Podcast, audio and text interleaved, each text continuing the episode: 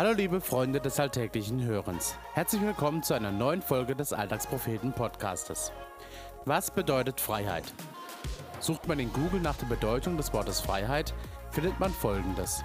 Freiheit ist erstens ein Zustand, in dem jemand frei von bestimmten persönlichen und gesellschaftlichen als Zwang oder Last empfundenen Bindungen oder Verpflichtungen unabhängig ist und sich in seinen Entscheidungen oder ähnliches nicht eingeschränkt fühlt. Und zweitens eine Möglichkeit, sich frei und ungehindert bewegen zu können.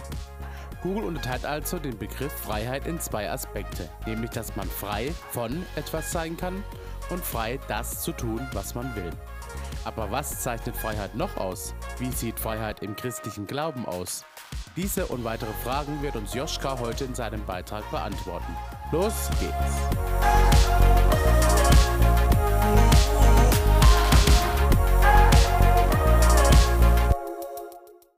Fühlt euch frei, aufzustehen. Wo der Geist des Herrn ist, da ist Freiheit, heißt es in einer meiner Lieblingsbibelstellen in 2. Korinther 3, Vers 17. Und wenn Gottes Geist in christlichen Gemeinden präsent ist, dann sollten doch gerade diese Orte Paradebeispiele der Freiheit sein. So die Theorie. Doch warum fühle ich mich dort oftmals alles andere als frei?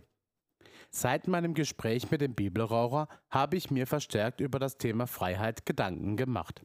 Er ist als Kind in zahlreichen Heimen aufgewachsen.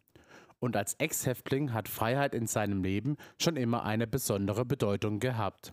Daher unterscheidet er zwischen äußerer und innerer Freiheit. Damit meint er einerseits, dass er hingehen kann, wohin er will, und andererseits, dass er sich auch in seinem Herzen frei fühlt. In meinem Fall geht es um innere Freiheit, da die christlichen Gemeinden, die ich kenne, ohne Zweifel äußerlich frei sind.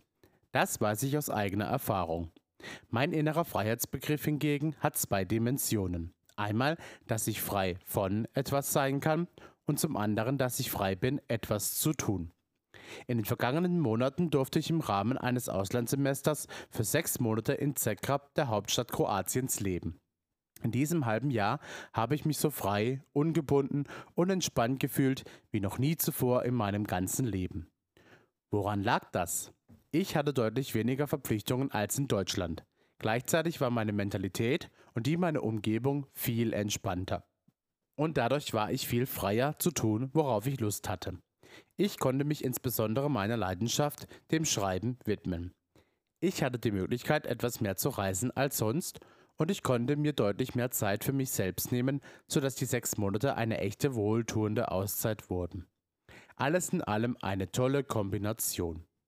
Mit dem Ende des Auslandssemesters kam auch die Angst, dass sich mein Freiheitsgefühl verändert, wenn ich wieder in mein altes Umfeld eintauchen würde.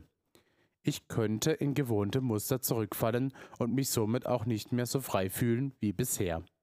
Da ich Freiheit so unglaublich wertvoll finde und dieses Gefühl gerne aus meinem Auslandssemester mitnehmen wollte, habe ich mich deshalb gefragt, ob es wirklich nur an den Umständen lag, dass ich mich in Kroatien deutlich freier gefühlt habe.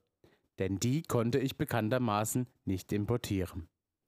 Doch ich kam zu dem Schluss, dass obwohl meine Umstände zweifellos einen großen Einfluss hatten, mein Freiheitsgefühl zum Großteil in meinem Kopf entstanden ist. Denn dass ich mich häufig im christlichen Gemeindeumfeld nicht sonderlich frei fühle, liegt nicht in erster Linie an der Umgebung. Dass Jesus auf die Erde gekommen ist, um uns Menschen zu befreien und dass Freiheit in der Bibel ein großes Thema ist, spricht grundsätzlich dafür, dass auch Gemeinden Orte der Freiheit sind. Nicht die Gemeinde engt mich in meiner Freiheit ein. Vielmehr sind es meine eigenen Gedanken, die in mir das Gefühl von Enge hervorrufen, wenn ich in einer Gemeinde bin. Singe ich laut genug mit? Treffe ich alle Töne? Muss ich jetzt auch aufstehen, weil alle anderen das auch machen? Ich weiß, das klingt jetzt sehr klischeehaft, aber ich bin davon überzeugt, dass genau diese Fragen mich maßgeblich in meiner inneren Freiheit einengen. Doch warum sind mir die Antworten auf diese Fragen so wichtig? Vermutlich ist es eine Mischung aus dem Wunsch nach Anerkennung und der Angst, Fehler zu machen.